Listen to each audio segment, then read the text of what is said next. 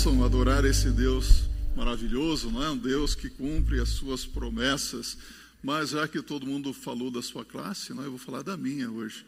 Hoje nós retomamos a classe Descoberta da Fé, discipulado. Eu louvo a Deus pelos novos convertidos, nossos irmãos em Cristo que vieram para a classe para se preparar para descerem as águas. Estamos planejando batismo no segundo domingo de dezembro, dia da Bíblia, palavra de Deus. Então, se você já aceitou a Cristo, ainda dá tempo de vir para essa classe. Mas sabe, quando eu vi essas crianças todas aqui à frente hoje, eu lembrei-me da minha infância, quando eu tinha seis anos de idade. Olha como que a minha mente é boa. Seis anos de idade, lembrei-me do meu bisavô, não vai, bisavô por parte do, do pai, não vai se escandalizar com o nome dele. Ele se chamava Vô Marciano. Não, ele não era de Marte, mas se chamava Vô Marciano, nós chamávamos de Marciano. E uma vez o Marciano, tão desgostoso da vida, escandalizado com tantas coisas que ele estava vendo, ele pegou uma corda e aos 100 anos de idade, pasme isso, aquela orelha grande, pessoa que vive no tempo, né? Foi ao cemitério para se enforcar. E ele chegou no cemitério, ele contando a história. E eu, criança, não, não, uh, não pode ouvir conversa de adulto, mas eu ficava atento a tudo que estava acontecendo. Ele foi ao cemitério, ninguém encontrou o marciano durante o dia inteiro. No final da tarde, ele voltou chorando, frustrado. E ele dizia assim: Eu estou decepcionado, não sirvo mais para nada, o mundo está mudando, eu fui ao cemitério para me enforcar, joguei a corda, não consegui nem sequer jogar a corda naquela árvore lá, fiquei o dia inteiro tentando, não consegui me enforcar. A minha mãe tinha uns 26 anos de idade, falou: Vem cá. Ele sentou, começou a cortar o cabelo dele, fazer a barba dele.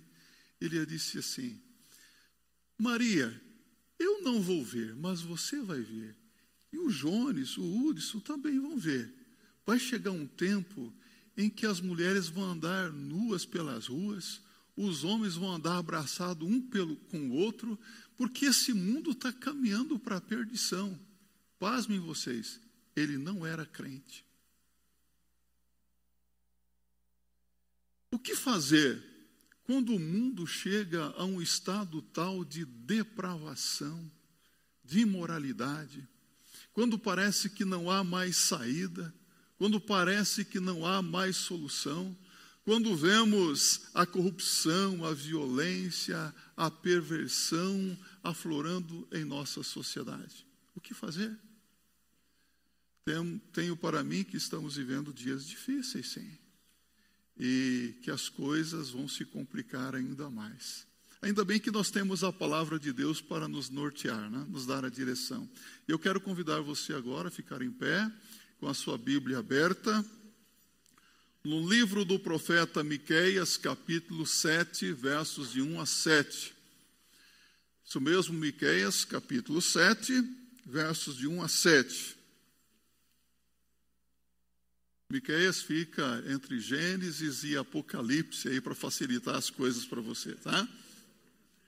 Mais precisamente entre Gênesis e Malaquias, depois dos profetas maiores, é um dos profetas menores, não no seu grau de importância, mas por causa do tamanho do livro mesmo, tá? Assim diz Miqueias 7, de 1 a 7. Ai de mim, porque estou feito como as colheitas de frutas do verão, como os rabiscos da vindima, que não há cacho de uvas para comer, nem figos temporãos que a minha alma deseja já pereceu da terra o homem piedoso, e não há entre os homens um que seja justo. Todos armam ciladas para sangue, cada um caça o seu irmão com a rede. As suas mãos fazem diligentemente o mal, assim demanda o príncipe, e o juiz julga pela recompensa. E o grande fala da corrupção da sua alma, e assim todos eles tecem o mal. O melhor deles é como um espinho o mais reto é pior do que a sebe de espinhos. Veio o dia dos teus vigias, veio o dia da tua punição, agora será a sua confusão. Não creais no amigo, nem confiais no vosso guia, daquele que repousa no teu seio, quando as, guarda as portas da tua boca, porque o filho despreza o pai, a filha se levanta contra a sua mãe, a nora contra a sua nora, e os a nora contra a sua sogra, os inimigos do homem são os da sua própria casa. Eu, porém, olharei para o Senhor, esperarei no Deus da minha salvação. O meu Deus me ouvirá. Será que podemos repetir juntos o verso 7 que acabamos de ler? Todos a uma só voz. Eu, porém, olharei para o Senhor, esperarei no Deus da minha salvação, o meu Deus me ouvirá. Podem se assentar. Então, o que fazer quando o mal parece triunfar sobre o bem? Estamos vivendo dias de muita corrupção, depravação, violência. A corrupção está por todos os lados, não é verdade? Ah, nesse tempo aí de pandemia, logo no início, havia uma preocupação muito grande com a compra dos respiradores, não é? E você sabe muito bem que foram comprados respiradores fantasmas em negócios fraudulentos, envolvendo vários governadores da nossa querida nação brasileira. E algumas prefeituras também em negócios fraudulentos aprovaram ali o vale refeição para os alunos em tempo de quarentena. Sem aula nas escolas, e compra de vale refeição para os alunos. Que coisa! Em uma entrevista recente, o governador do estado de São Paulo, a uma emissora de TV, o repórter questionou e indagou, mas, governador, por que comprar vacinas da China, sendo que elas ainda não estão aprovadas pela Anvisa? Por que gastar 46 milhões de reais em uma vacina que não está aprovada? Resposta: comprar é uma coisa, aplicar é outra. Quem paga a conta? Você percebe alguma coisa de estranha no ar? As coisas estão caminhando para uma direção tal que nós perguntamos: meu Deus, será que o mal realmente está triunfando sobre o bem? O que, que, está realmente acontecendo? Será que isso está nos incomodando, nos perturbando de alguma maneira ou não? O pecado se alastra cada vez mais e nós vemos hoje tentativas e mais tentativas de descriminalização do aborto, descriminalização das drogas a, a legalização da união homossexual. E nós vemos também até líderes religiosos, pastores, e pasmem vocês, até mesmo no nosso meio batista, dizendo que a Bíblia não é tão atual, que precisamos então atualizar as Escrituras sagradas. Qual é o rumo que nós estamos seguindo hoje no nosso Brasil, às vezes nós cantávamos o nosso querido povo brasileiro, não é? Povo amigo. O povo brasileiro realmente é um povo diferenciado, mas nós vemos as coisas seguindo para uma direção muito perigosa. Mas nos dias do profeta Miqueias, as coisas não eram diferentes dos dias em que nós estamos vivendo. As coisas eram muito semelhantes. O povo estava oprimido, o povo estava sofrendo, havia uma angústia ah, nos corações, as pessoas estavam esperando por libertação. Os camponeses, aqueles que moravam nos vilarejos, essas pessoas estavam constantemente enfrentando ameaças e ataques de nações inimigas estavam vivendo uma vida miserável porque os ricos oprimiam os pobres, porque os governadores exploravam o povo também, manipulavam as pessoas, e os profetas falavam aquilo que o povo queria ouvir. Eram falsos profetas, falavam palavras agradáveis, sabe? Miqueias assim como o profeta Amós, pregou numa época difícil, por volta do ano 701 antes de Cristo. Mas tanto Miqueias como Amós, também Isaías, eles pregavam a palavra de Deus com ousadia, clamando por justiça, por justiça social convidando o povo para que se voltassem para o Senhor, porque quando Miqueias olhava para a nação, ele via um estado de depravação nacional. Ele denuncia o pecado do povo de Israel. Será que quando olhamos hoje para o Brasil, nós não vemos a mesma coisa diante dos nossos olhos? um estado de depravação nacional, de perversão. Recentemente, um membro da nossa igreja, que trabalha na oficina de costura, foi a um shopping no centro da cidade, ali na Avenida Paulista, shopping novo. Ela queria conhecer o shopping novo.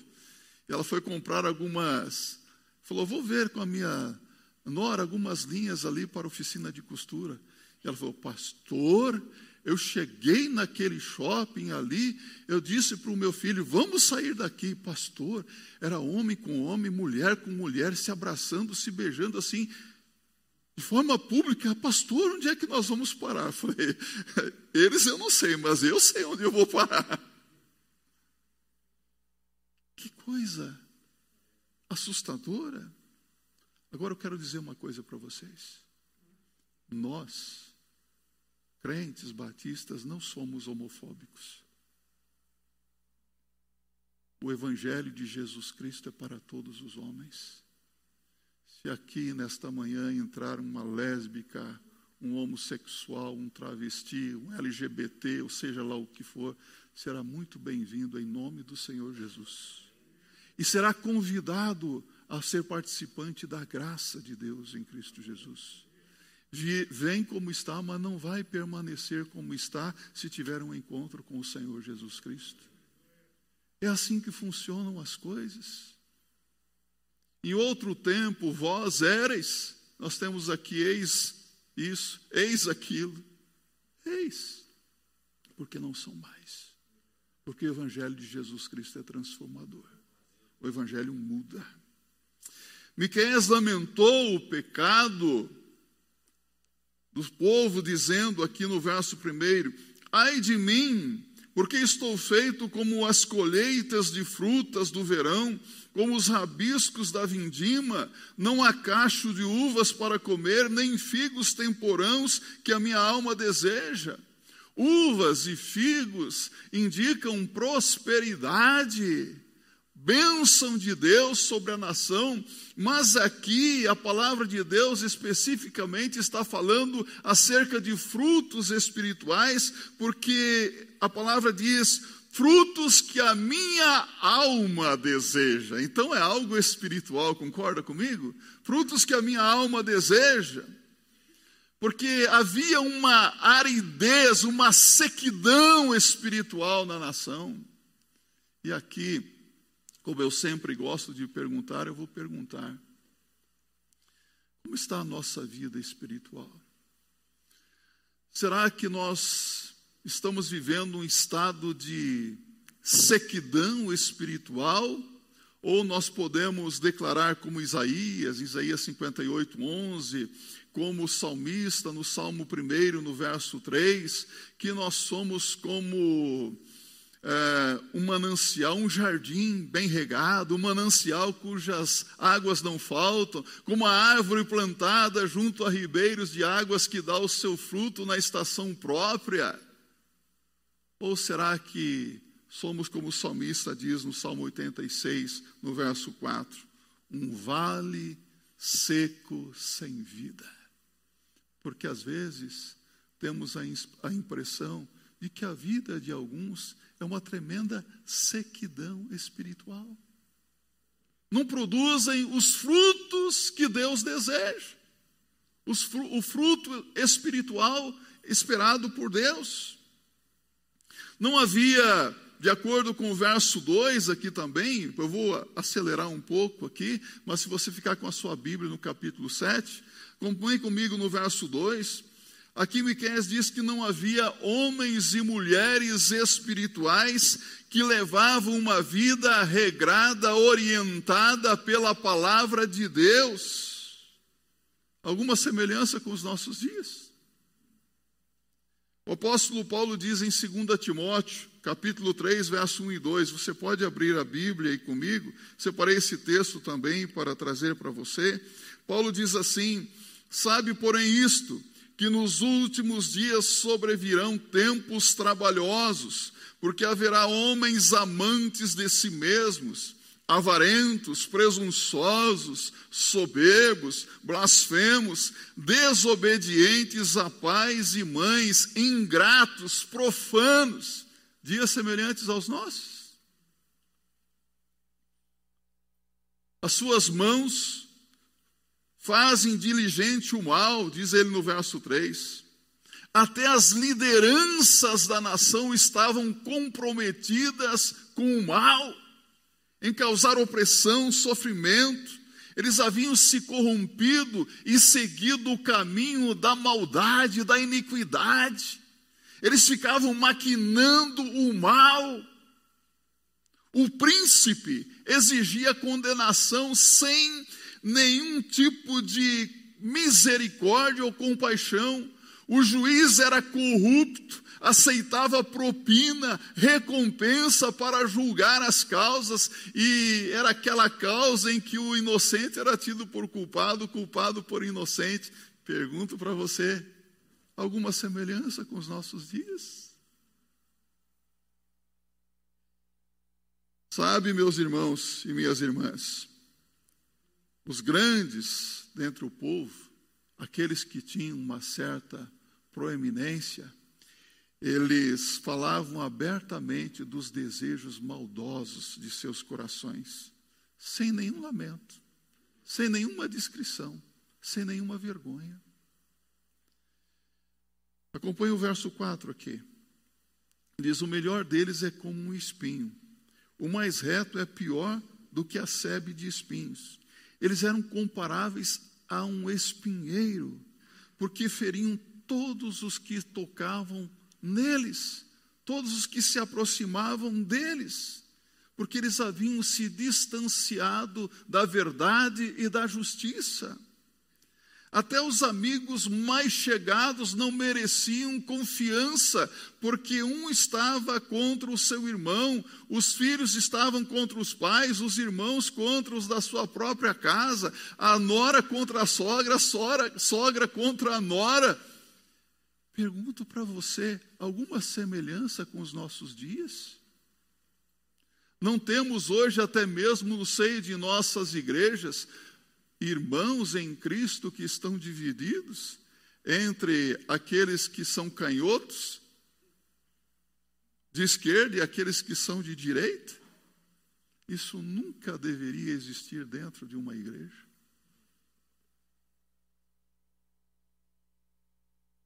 Ninguém é de Paulo, ninguém é de Apolo. Nós somos de Cristo. Nosso partido é Cristo.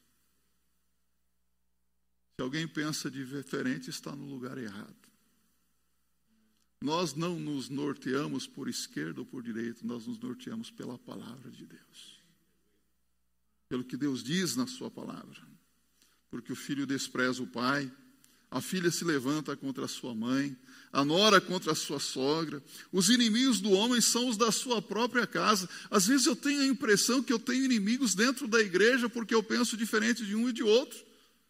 Já teve essa impressão de ter inimigo até mesmo entre os membros da sua família, os seus parentes, os seus amigos, de repente se tornam inimigos? Preciso tomar muito cuidado. Os problemas da nação estavam destruindo a união das famílias. Não deixe, olha aqui para mim, não deixe que os problemas da nossa querida nação brasileira destruam a sua família traga desunião entre os seus parentes. Não permita isso. houve um abandono sistemático do culto a Deus, um afastamento da palavra de Deus, uma apostasia. Pergunto para vocês: alguma semelhança com os nossos dias? Não está havendo afastamento do culto a Deus? E aqui eu quero dizer para você que está nos assistindo de forma online, você que faz parte do grupo de risco, o fato de você estar na sua casa hoje, cuidando da sua vida, não significa que você esteja distante da palavra de Deus. Nós oramos por você, para que logo você possa estar aqui conosco. Amém, meus irmãos? Por isso estamos fazendo culto online aqui. E às vezes cai energia elétrica, e o culto é interrompido. E aí alguns fariseus de plantão, ah, o pastor derrubou lá, impediu. Até o pastor, quando cai energia, o pastor é culpado, culto interrompido. Parece que os ânimos estão assim, né? Misericórdia, Jesus. Sabe, meus irmãos, estamos presenciando hoje uma situação tão crítica de corrupção voltando um pouco mais aqui, onde você vê gastos nesses dias com as eleições. Você sabe o que é fundo partidário? Os partidos políticos estão recebendo milhões, por que não dizer bilhões, para eleger políticos, reeleger políticos corruptos, sem vergonha, desculpe a expressão aqui, que não tem nenhum compromisso com o povo, enquanto faltam hospitais, faltam escolas, falta transporte, falta muita coisa, mas milhões e milhões são gastos do dinheiro dos meus impostos, dos seus impostos. Isso é ou não é depravação, corrupção, desonestidade? Ainda bem que nós temos livre temos liberdade de pensamento e podemos nos expressar. Eles não podem se expressar? Então vamos nos expressar. Você sabe por que, que esse mundo ainda permanece? Porque os crentes estão no mundo, como o sal da terra, como luz do mundo. Mas a igreja precisa confrontar esse tipo de coisa. A igreja tem que pregar o evangelho, a igreja tem que ser aguerrida, comprometida com Cristo e com a sua palavra. Não podemos nos acovardar. Precisamos ser firmes na nossa fé em Cristo Jesus, mas também em proclamar a verdade. Então, muita semelhança com o nosso tempo. O que fazer quando se chega, então, a um estado de calamidade espiritual nacional, onde até o mesmo aqueles que são fiéis ao Senhor crentes, bons crentes, fiéis, estão passando por momentos críticos ou não estão? Quanta gente boa, quanta gente que é fiel a Jesus está passando por privações hoje, sim. Está decepcionado. Quantas pessoas que hoje não têm nem coragem de sair de casa, está deprimido. As clínicas, dos psicólogos, dos psiquiatras, dos neurologistas, tenho para mim que estão, ó, abarrotados. Parece que já estão voltando agora, né? Estão voltando em massa. Sabe por quê? Porque falta esperança. A mente entra num turbilhão e quando nós estamos dentro de um de um temporal, de uma tempestade, nós não conseguimos pensar direito, precisamos de alguém que nos ajude a pensar, alguém que esteja fora, né? alguém que nos dê a direção. Ainda bem que nós temos a palavra de Deus, ainda bem que o Espírito Santo é o divino conselheiro, nos orienta. Mas interessante que nós presenciamos tudo isso e achamos que é normal. Não é assim mesmo. Eu já ouvi muitos crentes dizendo, não é assim mesmo, pastor. Está tudo normal. Então eu pergunto para você, o que é que nos torna diferentes do que tudo que nós estamos presenciando hoje? O que é que nos torna diferentes? O que é que nós podemos dizer a respeito de tudo isso. O profeta Miqueias tem uma resposta. E a resposta do profeta Miqueias deve ser também a nossa resposta. Isso nos torna diferentes. O profeta Miqueias, ele diz: "Eu, porém", repita comigo. "Eu, porém". O porém, não é? Ou mas, conjunção adversativa subordinativa. É? Eu, porém, quanto a eles eu não sei, mas eu, olha o que Miquel está dizendo aqui. Apesar de tudo o que foi dito, apesar de toda essa maldade, essa corrupção, essa perversão, apesar de toda a depravação, apesar de tanta maldade, apesar do povo ter se afastado do culto a Deus, apesar de haver um distanciamento da palavra de Deus, Miqueias diz: Eu, porém, olharei para o Senhor. Repita comigo. Eu, porém, olharei para o Senhor. É isso que ele está dizendo. Quanto a mim, eu vou olhar para o Senhor. É difícil não sermos atingidos, influenciados por tudo isso, porque nós vivemos no olho do furacão.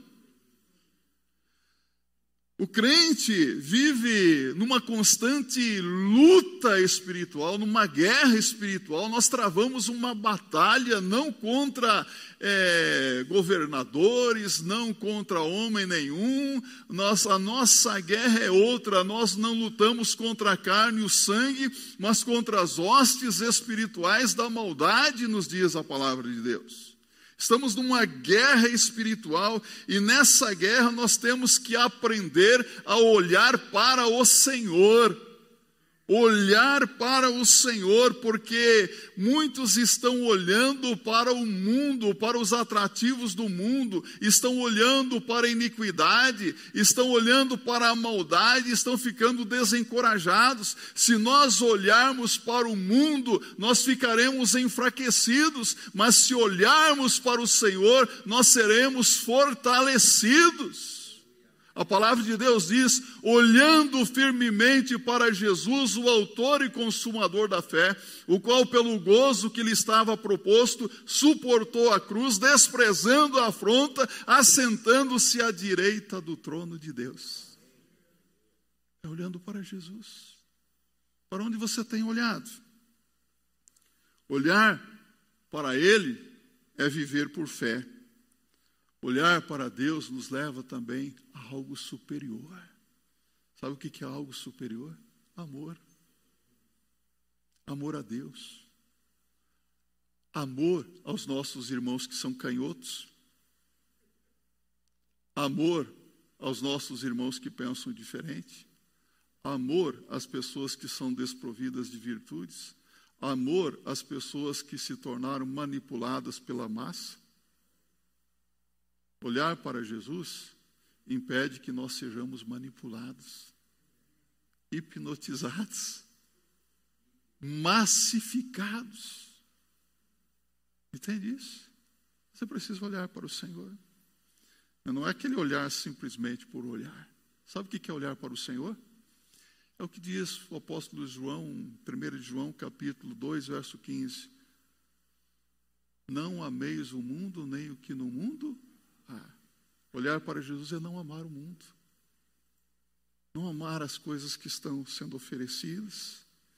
Então, nesse sentido, a expressão que ele diz aqui, quanto a mim, olharei, nos leva para o futuro. Um tempo que ainda não chegou. Um tempo que nos, le, que nos levará a contemplar ao Senhor. Você tem certeza que você vai ver o Senhor? Você vai olhar para o Jesus Cristo? Há um hino antigo, acho que Feliciano do Amaral, que fala sobre o rosto de Cristo. Será que você vai ver o rosto de Cristo? Você vai ver Jesus? Mateus capítulo 5, verso 8. Jesus diz assim: Bem-aventurados os limpos de coração, porque eles verão a Deus. Repita comigo: Bem-aventurados os limpos de coração, porque eles verão a Deus. Nós vamos ver Jesus eu olharei para o Senhor. Tem esse sentido também. Lembra-se de Pedro? Quando Pedro viu Jesus andando por sobre as águas, primeiro pensaram que era um fantasma, não é? Mas ele disse: Senhor, se és tu, manda-me ir ter contigo andando por sobre as águas. Ô, Pedrão, é? Vem! E Pedro saiu e milagrosamente começou a andar sobre as águas. Você pode imaginar isso? Pedro andando sobre as águas. Mas houve um instante que ele desviou seu olhar e começou a olhar para as ondas. Imediatamente ele afundou. O que, que Jesus disse para Pedro? Homem de pequena fé, por que duvidaste? Todas as vezes que nós desviarmos o nosso olhar de Jesus, nós iremos sucumbir também. Nós afundaremos. Então, manter os olhos firmes no Senhor Jesus Cristo. Eu, porém, olharei para o Senhor. E ele diz mais: esperarei no Deus da minha salvação. Repita comigo esperarei no Deus da minha salvação. Então, nessa fé, nós esperamos pelas mudanças que o Senhor há de fazer. Tem muita gente querendo mudar tudo, não tem que mudar tudo. Estão aí os globalistas com as suas propostas. Esperar para que Deus faça o que só Ele pode fazer. Deus pode fazer aquilo que ninguém mais pode fazer. Então nós temos que esperar em Deus, mas esse negócio de esperar em Deus requer paciência, né? E às vezes nós somos impacientes, nós queremos que as coisas aconteçam rapidamente, nós, tudo hoje é, é numa velocidade incrível, né? não temos paciência para mais nada. O salmista diz: Esperei com paciência no Senhor.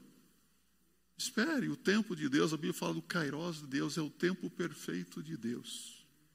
Tempo exato de Deus. Na hora certa, Deus age. Além do mais, Paulo diz em Efésios 3, verso 20: Ele é poderoso para fazer infinitamente mais do que tudo quanto pedirmos ou pensamos, segundo o seu poder que opera em nós. Poder opera em nós. Por que esperar? Esperamos porque cremos que Deus tem o seu tempo determinado para agir. Eclesiastes 3, verso 1. Tudo tem um tempo determinado e há tempo para todo o propósito debaixo dos céus. Não se iluda. Deus tem está tá tudo sob controle de Deus. No tempo certo, Deus intervém. Deus faz as coisas acontecerem. Esperamos, porque nós sabemos que Deus supre as nossas necessidades. Paulo diz claramente a respeito disso, do suprimento de Deus, e nós cremos que Deus é soberano Esperamos nele, sabemos que ele tem tudo sob controle, esperamos porque Deus é onipresente, ele está presente aqui conosco e estará conosco todos os dias das nossas vidas. Jesus diz: Eis que estou convosco todos os dias, até quando? Até a consumação dos séculos. Esperamos, porque cremos que Deus sabe que nós necessitamos antes mesmo de nós abrirmos a nossa boca.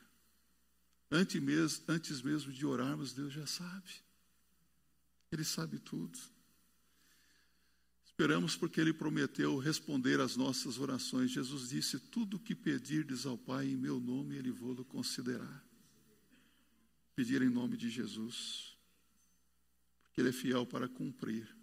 Deus não é homem para mentir, nem filho do homem para que se arrependa que Deus promete, Ele cumpre.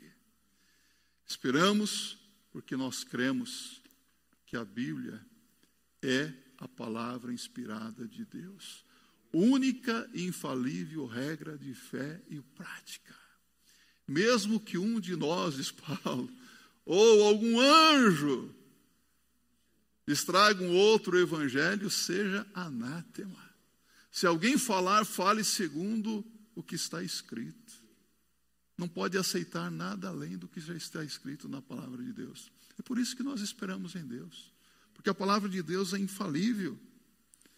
Quem não espera em Deus é porque não ora. E quem não ora perde a esperança. Quem ora tem esperança e espera porque sabe que Deus vai conceder no tempo dele.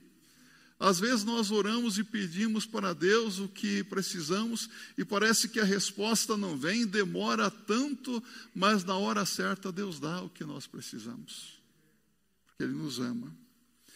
Quem ora, sempre espera, porque espera em Deus. O problema é que hoje nós estamos vivendo uma época muito difícil, nós são tantas igrejas. Hoje mesmo eu estava falando na nossa classe ali de discipulado. Lamentavelmente, hoje não estou mais pastoreando sozinho a igreja, não, tenho aqui outros pastores, mas estamos pastoreando aí com bispos, apóstolos, profetas, profetisas, e cada cabeça é uma sentença, cada um diz uma coisa, e então nós precisamos olhar para a palavra de Deus, para nós não nos desviarmos em momento algum. Quem não passou pela cruz de Jesus Cristo, quem ainda não é convertido, quem não entregou a sua vida a Jesus, não sabe o que é esperar em Deus. Não sabe mesmo. Eu gosto de perguntar, eu vou perguntar: alguém aqui nasceu prematuro, bebê prematuro? Pode levantar a sua mão assim. Nasceu de sete meses, seis meses? Quatro meses? Ninguém, que bom. Porque alguns são bem apressadinhos, não é? Nascem antes do tempo. Qual que é o tempo normal? Nove meses. Tudo tem um tempo. Que ninguém se iluda. No tempo certo, Deus olha. Faz as coisas mudarem. Eu, porém, esperarei no Senhor e o meu Deus me ouvirá. Olha que coisa linda. Diga comigo o meu Deus me ouvirá. Deus ouve, meus irmãos. Deus ouve as nossas orações, as nossas petições, Ele ouve tudo, Deus sabe de todas as coisas. Sabe aquela conversa que você tem ali no seu quarto, às vezes até deitado na sua cama, quando você volta a sua cabeça para a parede, ali conversando com o seu travesseiro, Deus está ouvindo. Ele ouve ouve tudo o que nós falamos. A certeza de que Deus ouvirá a nossa oração vem da fé que nós temos em Jesus. Aleluia, Deus ouve e Deus atende as nossas orações. Quantas orações Deus já respondeu para você? Quantas bênçãos Deus já nos concedeu? Quantas vezes agradecemos ao Senhor pelas vitórias? Obrigado, Senhor. Eu estava sem dinheiro para pagar a minha conta, mas o Senhor supriu a necessidade. Eu estava enfermo, o Senhor me curou. Eu estava numa situação de grande aperto e necessidade e o Senhor me ajudou. O apóstolo Paulo, ele usa essa mesma expressão de Miqueias, o meu Deus, eh, só que ele não diz o meu Deus me ouvirá, ele diz em Filipenses 4, 19, o meu Deus, segundo as suas riquezas, suprirá todas as vossas necessidades em glória por Cristo Jesus, o nosso Senhor. O Deus de Paulo é o seu Deus? É o nosso Deus? Então, meu Deus me ouvirá.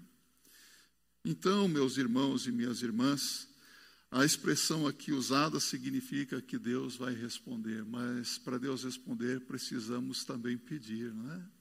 Precisamos orar. Como é que está a sua vida de oração? A sua vida de intimidade com Deus? Tem gastado tempo na presença de Deus, conversando com Ele, abrindo o seu coração, contando para Deus as suas dores, os seus pesares, contando para o Senhor a respeito dos seus sonhos, dos seus planos, dos seus objetivos? Conta para Ele, fala para Ele. Não existe ninguém mais interessado do que abençoar você do que Deus. Ele está pronto para te atender, mas há algo que pode impedir a resposta de Deus às nossas orações. Isaías 59, no verso 1 e 2, o salmista, o, o profeta diz assim: Eis que a mão do Senhor não está encolhida para que não possa salvar, nem o seu ouvido agravado para não poder ouvir. Mas as vossas iniquidades fazem separação entre vós e o vosso Deus, de maneira que não vos ouça. Sabe o que é que impede a resposta de Deus às nossas orações? Pecado. Pecado na vida, no coração. Então, a solução é confessar e abandonar o pecado. É chegar diante de Deus e falar assim: Senhor, eu reconheço que eu agi mal. Eu concordo com a tua palavra que eu pequei. Reconheço, estou arrependido e eu faço um compromisso com o Senhor de andar segundo a direção da tua palavra, de ter uma vida regrada pela tua palavra, Senhor. Eu faço o compromisso com o Senhor de prestar culto ao Senhor, de não me afastar da tua palavra, de viver segundo os teus ensinamentos, de ter uma vida de consagração. Num tempo assim, aqueles que realmente são fiéis, são filhos de Deus, devem fazer como o salmista. Deus é o nosso refúgio e fortaleza, socorro bem presente no tempo da angústia. Salmo 46, 1. Devemos fazer de Deus o nosso refúgio. Em dias difíceis, devemos buscar ao Senhor mais intensamente, na palavra, na oração, na consagração. Miqueias, que viveu num tempo muito semelhante ao nosso, de corrupção, de depravação, não era diferente de nós.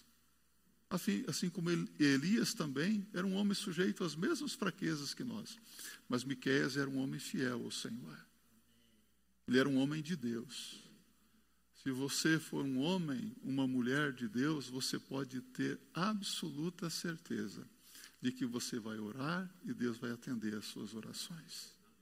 E você vai ser grandemente abençoada, abençoada. E mesmo estando num tempo de tanta iniquidade, tanta maldade, você vai manter o seu olhar firme em Jesus Cristo. E Deus será glorificado na sua vida.